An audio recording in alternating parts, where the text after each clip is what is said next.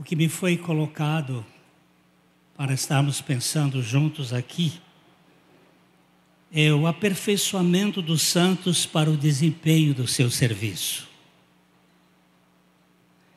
Infelizmente, por causa da influência de ideologias estranhas ao Evangelho, o conceito de educador foi profundamente distorcido. Isto aqui é a súmula dos meus orientadores para esta palavra hoje à noite, à tarde. Vemos a consequência disso no ensino das escolas e universidades hoje em dia.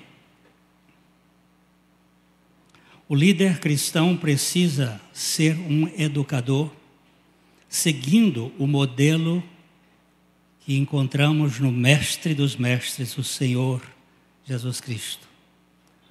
Uma das, das dimensões mais visíveis no ministério apostólico de Paulo foi o ensino. Existe o risco de líderes se tornarem meros gestores, abrindo mão do seu papel de ensinador, de educador. Como líder, como o líder pode compreender e assumir esse papel, especialmente no preparo de novos líderes? Como dar ferramentas aos líderes para formar novos líderes? Isso foi que me entregaram para eu falar aqui. Agora, eu começo dizendo que líder é uma palavra meio snob para o modelo de quem acocorou para lavar pés dos seus discípulos pedantes. Líder fala de guia. E Jesus disse: A ninguém chameis de guia neste mundo, pois todos sois irmãos. Existe uma tendência de elevação, de distinção. Ser um educador cristão ou um mestre cristão tem que andar no modelo do crucificado.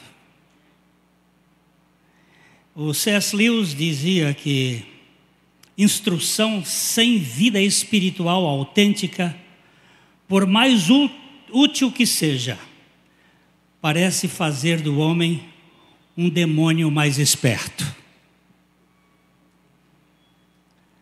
A coisa pior não é ladrão de carteira. O pior, a pior coisa é o ladrão de colarinho branco. o conhecimento incha, mas o amor edifica. Do século XIX para cá, a igreja vem passando por um, uma lenta, mas contínua descentralização do trono de Deus e voltando-se para o homem e para a plateia. Hoje, quando eu falei ali na reunião dos homens, eu disse que eu vou ler, porque o Covid me fez alguns benefícios, mas fez alguns outros estragos, que foi a minha memória. Eu não posso uh, deixar de andar na linha por aqui, senão eu entro e começo a, a devagar. Vejamos, por exemplo, o casamento. Nos tempos de Jesus, o noivo vinha e a noiva esperava o noivo. Lembra-se da parábola que a, a noiva é que tinha que ficar esperando o noivo? Hoje em dia, depois da reforma para cá, o noivo espera a noiva. Ele fica lá na frente esperando a noiva e a noiva tem um processo complicado para chegar. Porque tem cabeleireiro, tem maquiagem, tem não sei o quê, e o negócio fica comprido. Mas isso é uma mudança de paradigma. Quando a igreja passou a tomar o lugar, a igreja a noiva, o lugar do noivo, as coisas foram mudando. Você vai verificar isso nos cânticos. O louvor não é para a plateia. Às vezes a gente ouve, vamos ouvir uma música para o deleite espiritual. Que deleite? Isso não é vacaria? Brincadeira é essa? Deleite. Nós somos adoradores. E como adoradores estamos prostrados diante daquele que é. O assunto é sério. Mas essas mudanças são sutis. Elas vão tomando lugar daquilo que é essencial. É, o tabernáculo de Moisés não tinha cânticos, mas o tabernáculo ou ao rel de Davi era um, um lugar aberto, onde havia uma arca aberta, visível, e doze cantores ao redor daquela arca, cantando para a arca. 24 horas por dia, 144 cantores, de cada hora um grupo de 12, olhando para a arca, louvando a Deus pelo que Ele é. Duas horas da manhã não tinha ninguém lá, mas tinha os cantores lá porque a adoração é um assunto voltado para aquele que é, que era e que há de vir. Mas essa mudança hoje fez a mudança de estilos. Eu gosto dessa música, eu gosto daquela. Uma senhora de 87 anos me escreveu, ela escreveu não, me mandou uns, uns áudios falando que na nossa comunidade não tinha hinos. E eu perguntei para ela, ela é musicóloga, o que, que é hino?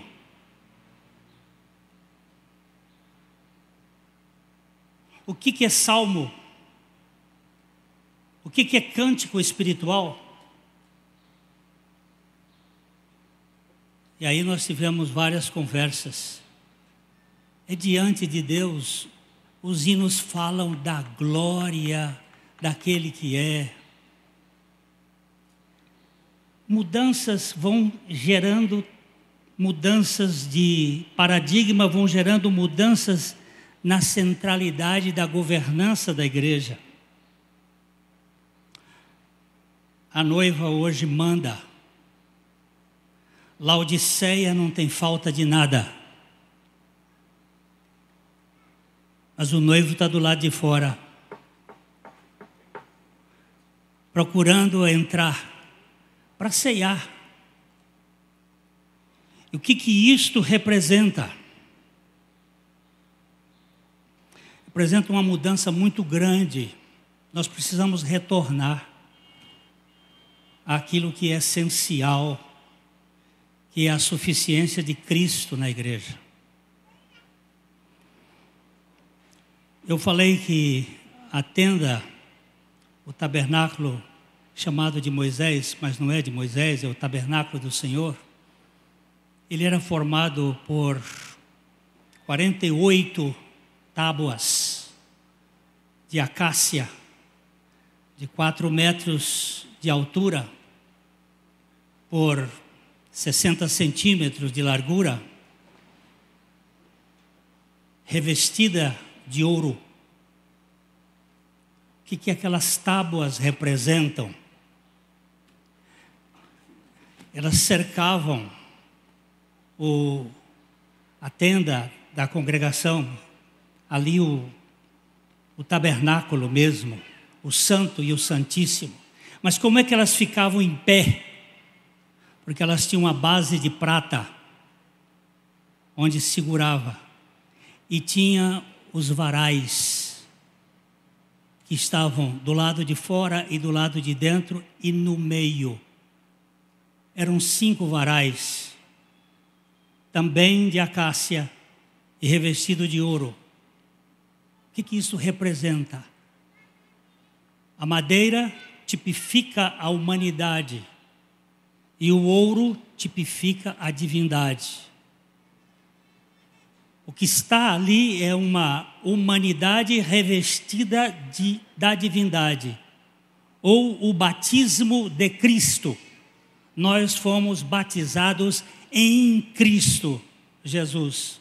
E os que são batizados em Cristo Jesus, de Cristo se revestiram. Há uma identidade, um homem que vive uma realidade de Deus. O cristão não é um Adão em evolução. O cristão é a vida de Cristo alcançando a sua estatura, a estatura maior. Não existe possibilidade de nós santificarmos Adão. Adão é um ser completamente contrário às coisas de Deus. O que, que aconteceu com a igreja? A secularização foi entrando vagarosamente. Foi chegando para nós. E nós perdemos a realidade espiritual. Aqueles cinco varais, para mim, eles representam os cinco ministérios que o Espírito Santo levantou na igreja do Novo Testamento. Apóstolo, profeta, evangelista, pastores mestres ou pastores e mestres que forma aquele grupo que seria o presbitério da igreja, o grupo de liderança, vamos usar a palavra snob, ou o grupo de servos, para usar a palavra de Cristo, porque o nosso Senhor, de cócoras, é algo que desconcerta qualquer coisa. Ver Jesus dizendo que o modelo era este, quando ele apanha uma toalha e apanha água e vai lavar os pés dos seus apóstolos pedantes, soberbos, ensimesmados cheios de vaidade. E Pedro logo disse: O Senhor não lavará meu, meus pés. Jesus disse: Se eu não lavar os teus pés, você não vai fazer parte comigo desse ministério. Meus irmãos, estes cinco ministérios, eles são importantíssimos. Mas é interessante que havia um daqueles varais que ele era invisível. Ele passava pelo meio das tábuas. Ficavam dois por fora e dois por dentro. E um no meio. Se você quiser depois, procure no YouTube você vai verificar algumas, alguns modelos que mostram os dois varais externos, os dois varais internos e um no meio. A meu ver, o varal do meio são os apóstolos. Estes sumiram. Esses estão escondidos. Estes são o fundamento. Esses são os sustentáculos das tábuas. Os dois externos são profetas e evangelistas. E os dois internos são pastores e mestres. E eles servem para quê? Para a edificação do corpo, para a solidificação do corpo. A ideia de um pastor único não é neotestamentária. A ideia neotestamentária é realmente um presbitério. Eu estou como pastor de uma igreja há 48 anos e por três vezes eu tentei formar um presbitério. Essa é a terceira vez. As duas vezes eu fracassei, porque eu não estava obedecendo certos princípios da palavra de Deus. Parece que agora nós vamos conseguir. Inclusive, eu levei um pastor presbiteriano, o pai do pastor Eber, para estar lá nos ministrando. E vou levar agora um outro pastor batista, que tem presbitério, para desconstruir a cultura que nós temos de homens líderes individuais, sozinhos, solitários. Hoje eu tenho Deus me levantou para trabalhar com pastores na Bolívia, no Paraguai, no Chile, na Argentina, no Uruguai, com um conceito chamado evangelização de pastores. O que é isto? É que nós nos tornamos tão religiosos, tão burocratas, tão voltados para a estrutura e esquecemos do nosso ministério que é gente, que é povo, que é cuidar daquilo que Deus nos chamou de acordo com a dotação, não com acordo de chamado, porque não existe chamado para ministério. Os únicos chamados que nós temos na Bíblia é para a salvação e o chamado dos apóstolos que foi feito por Jesus mas os outros todos são dotados pelo Espírito Santo, com capacidades para profecia, para evangelismo, para ensino e para pastoreio. Todos nós temos dons.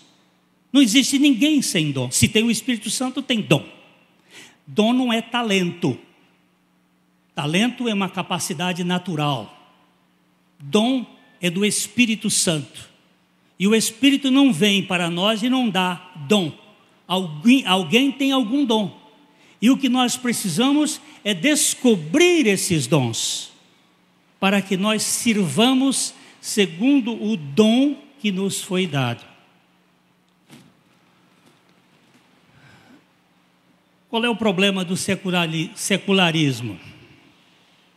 Os Estados Unidos a origem de nossa história missionária, estão seguindo o mesmo caminho da secularização da Europa Ocidental. À medida que o número de pessoas que se identificam como cristãos continua diminuindo. Há uma década, eles ainda eram três em cada quatro cidadãos. Agora, isso é uma, uma pesquisa deste ano. Agora são dois em cada três.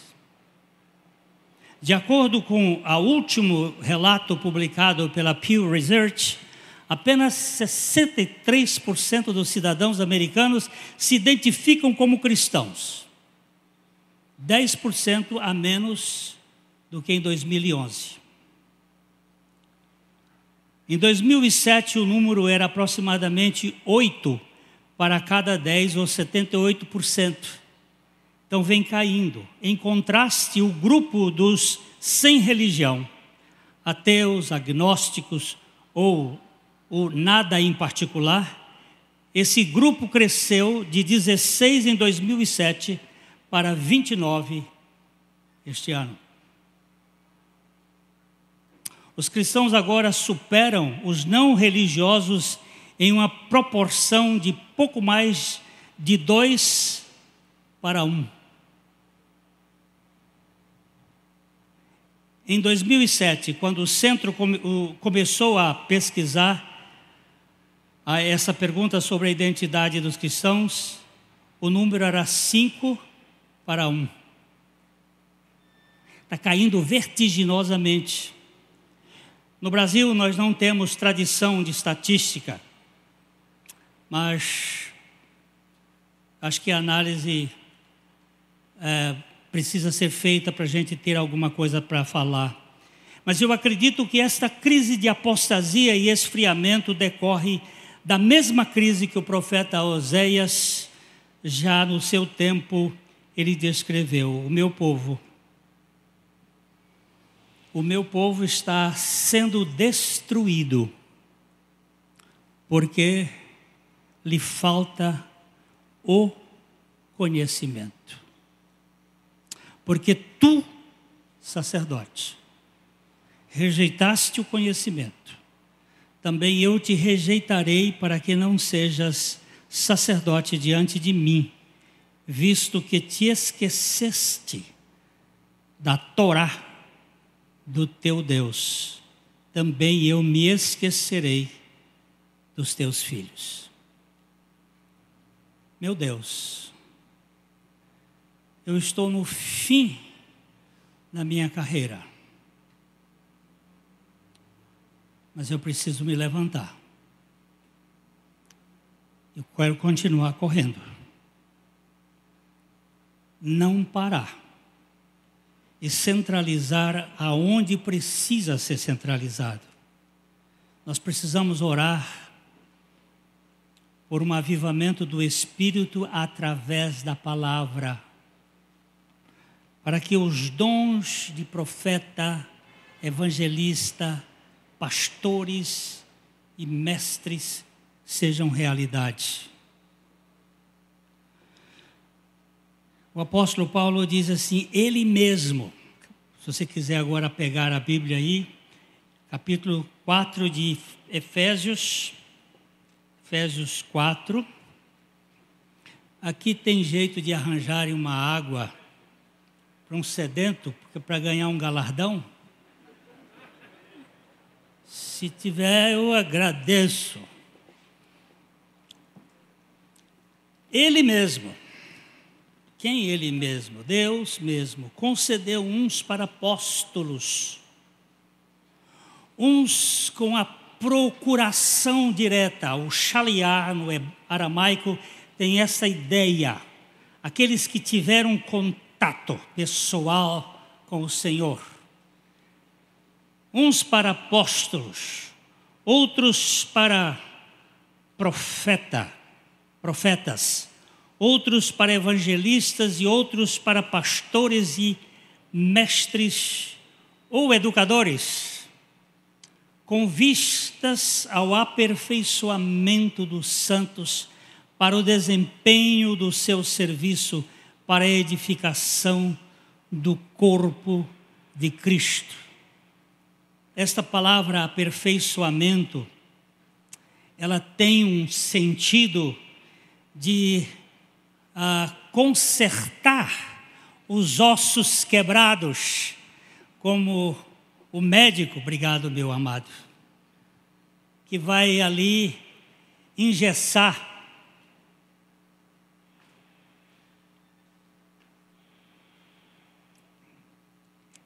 Aqueles que estão sofrendo dentro da comunidade.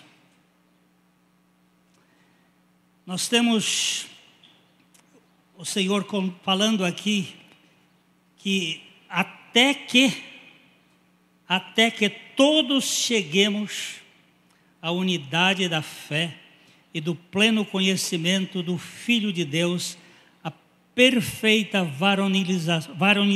varonilidade à medida da estatura da plenitude de Cristo, para que não mais sejamos como meninos agitados de um lado para o outro, levados ao redor por todo o vento de doutrina, pela artimanha dos homens, pela astúcia com que induzem ao erro.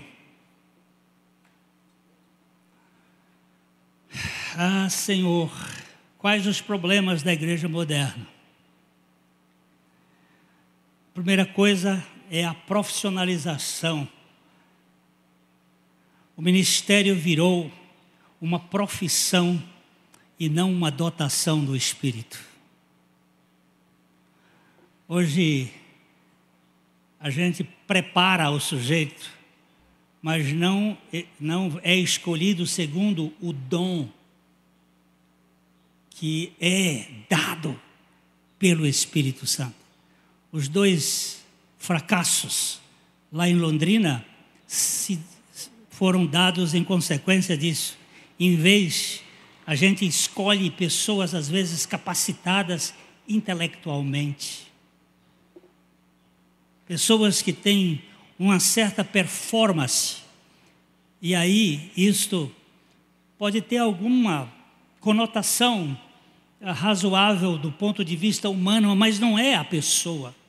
Eu não sei, eu não sei porquê, mas eu tenho assim um, um, uma, uma coisinha com aquele Matias, que foi colocado lá no meio dos apóstolos. Eu, eu gostaria de saber por que, que eles resolveram botar logo Matias ali no início. Ele entrou e sumiu. Ninguém sabe nada dele, um pouco da história, mas ele entrou e de repente Deus pega um troço, um avesso, um absurdo, um contraditório, um inimigo, e pega aquele troço lá e revoluciona o mundo. Será que não era este o, a, o homem daquele lugar do Matias? Ele disse: Eu sou um abortivo, eu nem sou digno de ser chamado apóstolo. Eu apareci por aí, mas o Senhor fez. De repente eu quero que a igreja funcione segundo o cabeça que com boné tapa. Essa cabeça aqui quer governar a igreja de Jesus Cristo. E ele tem, às vezes, algo bem esdrúxulo aos nossos olhos para fazer com que o seu corpo funcione. Nós temos profissionalizado.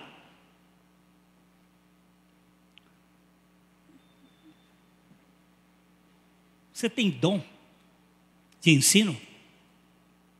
Então tem que ser provado, tem que ser testado, você tem que ser colocado na igreja e dali é que vão sair as pessoas para esta função de equipar o corpo de Cristo. Homens que têm o caráter de Cristo, para ter o caráter de Cristo, tem que ter morrido com Cristo e ressuscitado com Cristo.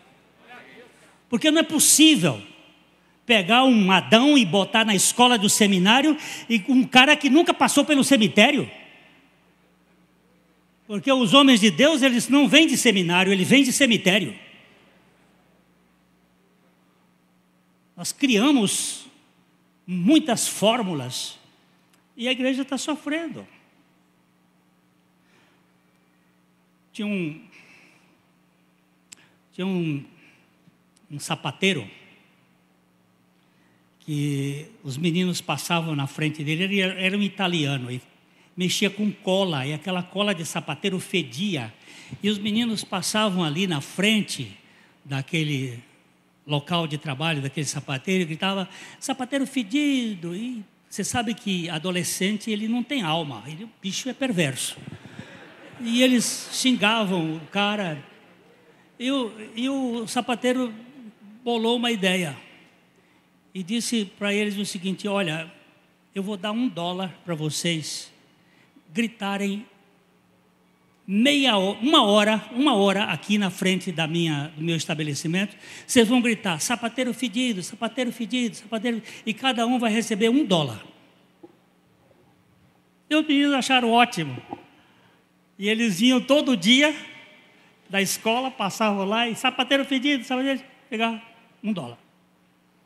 Passaram uma semana, o sapateiro virou para ele e disse assim: Olha, os meus negócios não estão indo muito bem eu vou pagar três quartos de dólar para vocês. Tá bom. Passou uma semana e ele disse: Olha, os meus negócios estão piorando e eu só vou pagar 50 centavos de dólar. Ah, não. Você acha que nós vamos ficar aqui uma hora falando sapateiro fedido por 50 centavos de dólar? Presta atenção, que sabedoria desse sapateiro. Ele profissionalizou o prazer e depois aviltou o preço. O que, que ele fez? Acabou com as pessoas. Preste atenção nessa frase de Roger Lestrange, que ele diz o seguinte: aquele que serve a Deus por dinheiro servirá ao diabo por um salário melhor.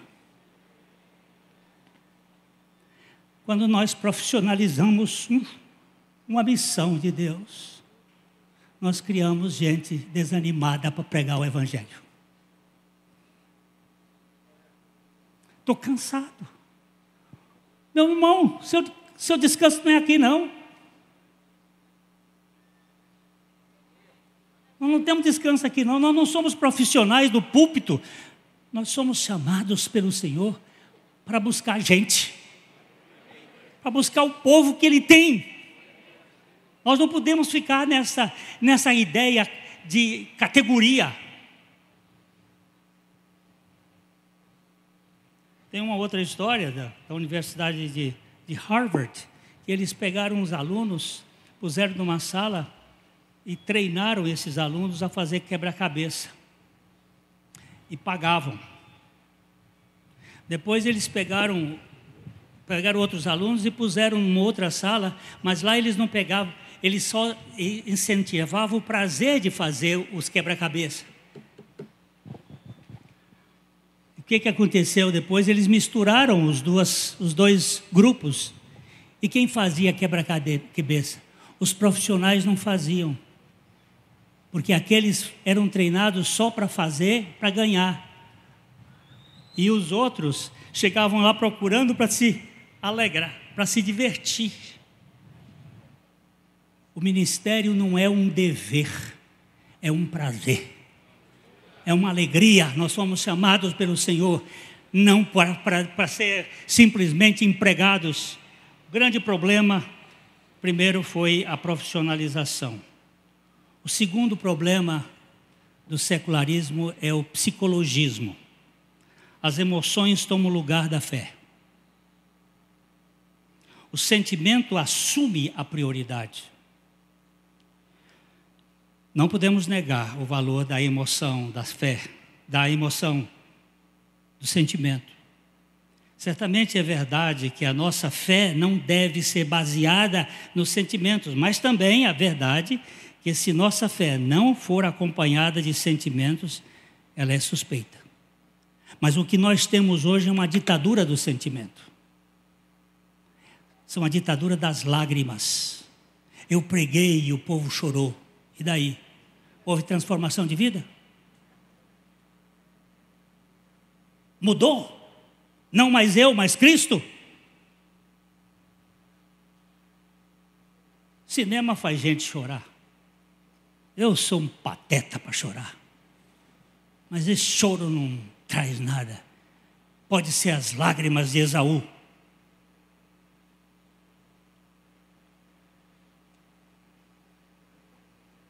Terceira coisa que nós vimos que foi feito foi o teologismo. A teologia acadêmica tomou a primazia da teofilia. Eu não sei, a minha preferência. É, o Lucas escreveu tanto o Evangelho quanto o livro de Atos, ele, ele escreve para um ó oh, excelentíssimo Teófilo. É um elemento histórico? Parece que sim, mas eu tenho uma tendência de achar que todo cristão é Teófilo. Todo cristão deve ser um Teófilo, um amante de Deus, um amigo de Deus, uma pessoa que transpira amizade. Eu não quero seguir a Deus por medo, nem por dever, nem por obrigação. Eu quero andar com Ele pela amizade. Deus chamou Abraão lá da, de Ur da Caldeia, sai daqui, tira a sua turma toda, vem.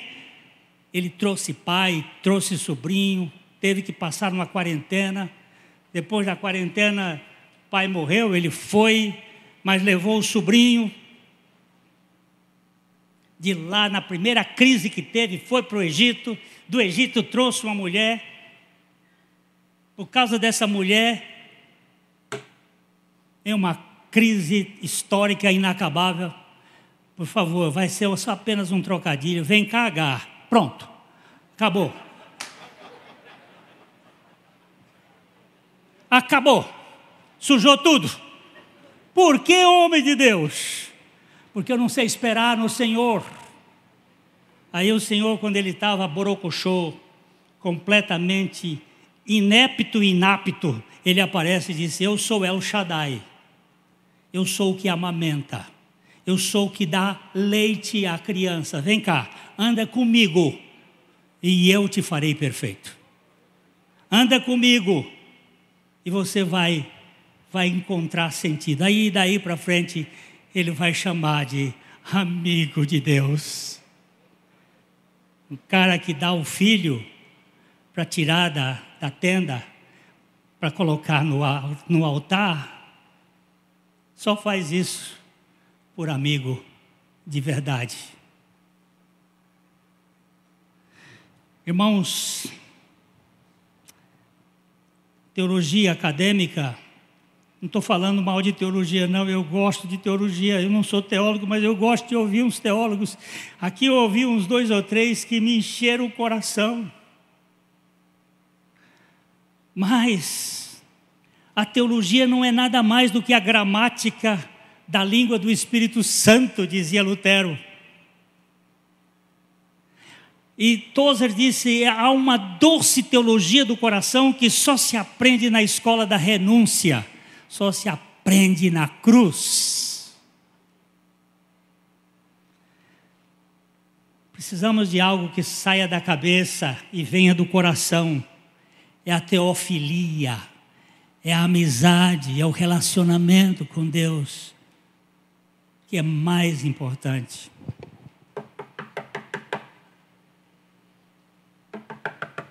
Pastor Spurgeon, Pastor Spurgeon, a rainha, a rainha Vitória está aí na porta e ela quer falar com o senhor, Pastor Spurgeon. Spurgeon dizia: quando a porta do meu escritório estiver fechada, ninguém me chame, eu estou em oração. E a mulher, Spurgeon diz: diga para a rainha que eu agora estou falando com o Rei dos Reis. Meu irmão, a senhora Ana, a serva de Spurgeon, tremeu e desceu a escada e disse ao arauto: pastor Spurgeon disse que ele agora está falando com o rei dos reis, que a rainha marque um horário no castelo de Buckingham, que ele virá fazer uma visita a ela. O arauto vai e fala para a rainha: Rainha Vitória, o sol não se punha. Era o império que cobria da Austrália até a América, onde não havia sol posto. Lembra-se que era uma, uma monarca mais poderosa. E ela virou e disse: É com esse homem que eu quero falar porque este homem tem prioridade. Hoje, se o prefeito da cidade de Londrina me telefonar, eu saio correndo. Misericórdia, meu Deus. Tem misericórdia de nós, Senhor. Tem misericórdia de nós.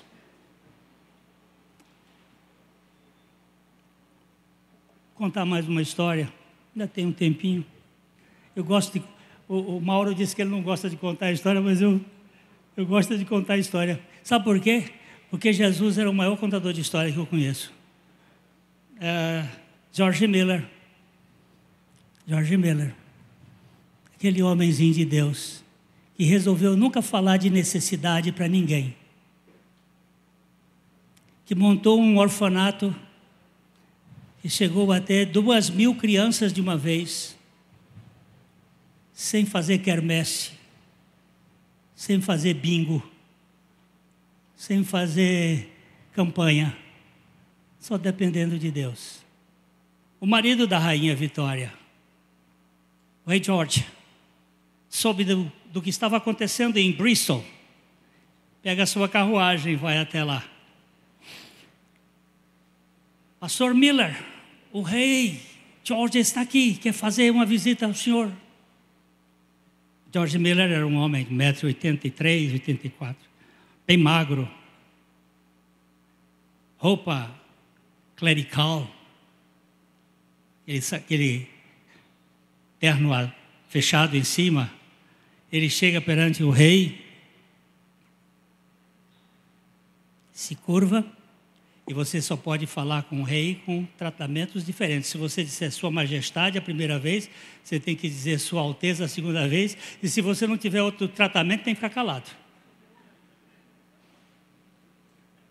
Então disse o rei, Senhor Miller, eu tenho sabido dos seus trabalhos aqui e eu vim dotar uma importância do tesouro do, do rei para as suas necessidades. Me diga quais são as necessidades que você tem para que eu possa é, estabelecer. Ele se curva outra vez e disse: Sua Alteza, eu não tenho autorização do Rei dos Reis para dizer quais são as nossas necessidades para nenhum súdito dele. Nós não temos autoridade do Rei dos Reis para dizer quais são as nossas necessidades para nenhum súdito dele. Mesmo assim, o rei deu toa mas não precisou contar as perrengas que ele tinha, porque essas coisas eram contadas diante daquele que o governava. Meus irmãos, nós precisamos de relacionamento com o nosso Deus. A última coisa que eu quero falar aqui são as ideologias. O que, que tem acontecido com os mestres? Eles são mais ideólogos do que pregadores da palavra de Deus. Nós somos cidadãos políticos, sim, porque nós estamos na polis. Mas nós não podemos ser dominados pelas ideologias políticas e sociais. Nós temos que ser dominados pela pregação do Evangelho de Jesus Cristo.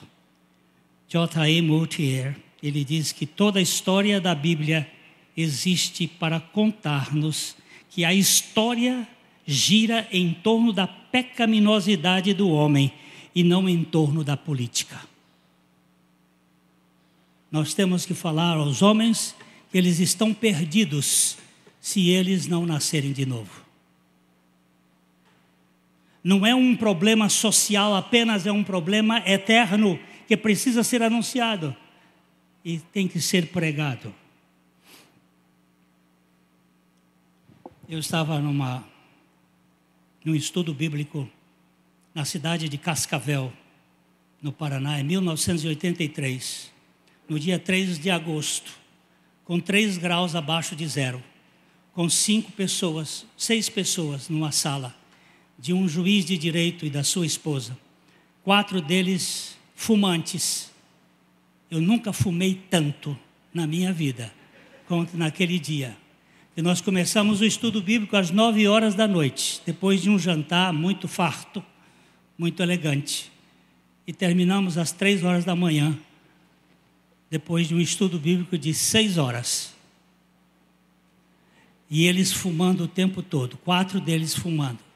E eu tendo que fumar parcialmente ou indiretamente. Porque eu não vou proibir ninguém de fumar enquanto eu prego o Evangelho porque só o Evangelho pode mudar o coração dos fumantes, ou de quem quer que seja. Às três horas nós estamos saindo ali, um deles pegou na minha mão e disse: Muito bonito, tudo isso que nós vimos aqui, mas eu sou ateu, eu sou comunista e eu não tenho nenhum interesse por Jesus Cristo. Eu digo: Você, antes de tudo, é um grande mentiroso, porque não existe ateu. Existe apenas um homem que crê num Deus muito pequeno, que é você. Mas se Deus quiser, você será salvo. Ele sacudiu a mão e saiu. Um mês e pouco depois, o meu telefone toca pela manhã e ouço uma voz. Quem está falando? Você não conhece a voz das suas ovelhas? Eu digo, das minhas eu não tenho, porque ovelha só quem tem é Jesus. Mas eu não conheço essa voz, está meio estranha. E ele disse: Você se lembra? Eu digo, sim. Aí ele disse: Eu estou crucificado com Cristo e não vivo mais, mas Cristo vive em mim. Eu escrevi um livro chamado Religião, a Bandeira do Inferno. E ele é o, o que fez o, o prefácio.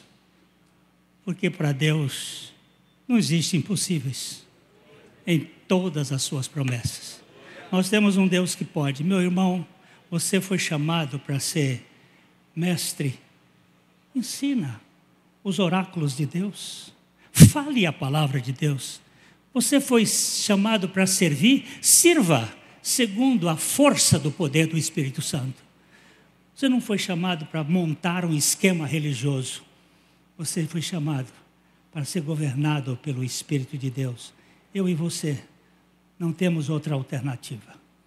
Você que é um membro do corpo de Cristo, você tem algum dom. Eis-me aqui, Senhor, usa-me no dom que o Senhor quiser para a tua glória. Vamos orar. Nosso Pai, concede que a tua igreja seja avivada nesse tempo, pelo mover do teu espírito através da tua palavra. Levanta um povo comprometido contigo, que não negocia a tua palavra e que não se esconde atrás de suas incapacidades, porque a nossa capacidade vem do Senhor.